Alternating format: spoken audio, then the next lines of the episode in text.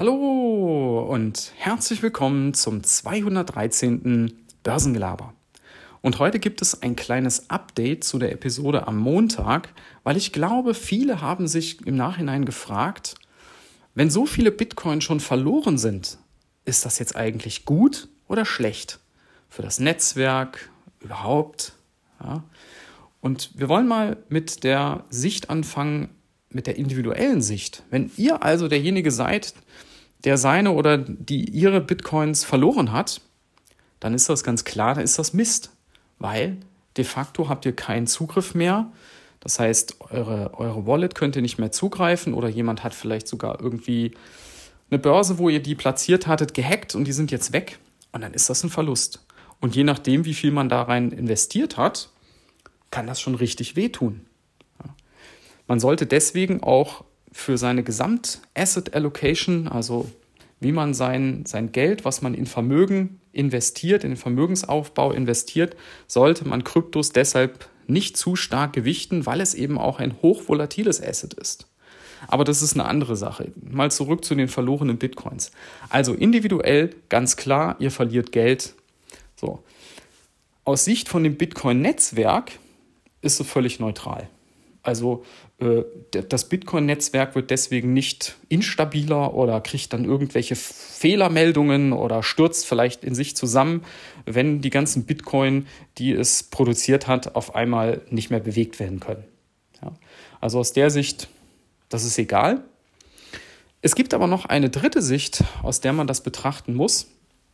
Und ich will euch dafür mal ein Zitat von dem Gründer Satoshi Nakamoto mal vorlesen. Es gibt ja die E-Mail-Protokolle, wie er damals in den, äh, wartet mal, ich muss jetzt hier mal gerade die Sachen aufrufen. Also es gibt ja E-Mail-Protokolle, wo er damals mit Entwicklern an diesen Dingen gearbeitet hat, wo er sich auch zu Themen geäußert hat.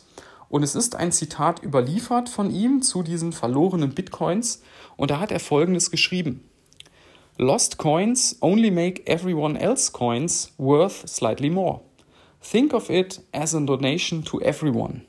So, was so viel heißt wie, wenn jemand seine Bitcoins verliert und die sind eben lost, dann macht es letztlich die Bitcoins von allen anderen eher mehr wert, weil ja die Nachfrage, wenn die Nachfrage konstant ist und ein Gut wird knapper, dann wissen wir aus der Volkswirtschaft, dann steigt der Preis.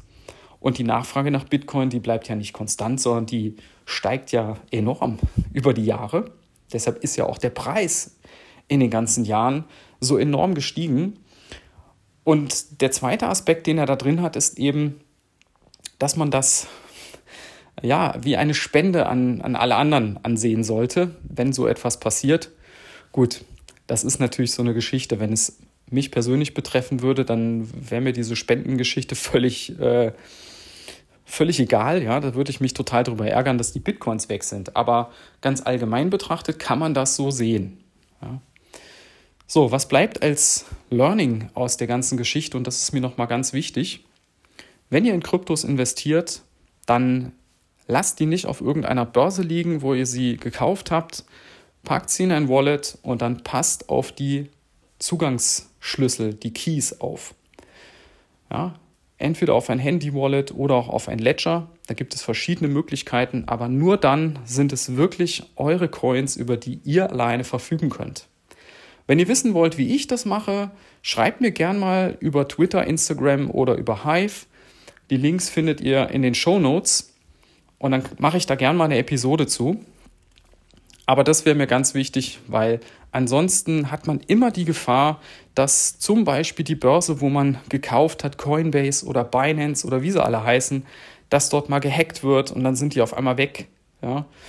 Äh, oder, oder. Also da gibt es verschiedene Gefahren, die, denen man dann ausweichen kann, indem man es einfach auf sein, auf sein eigenes Wallet packt.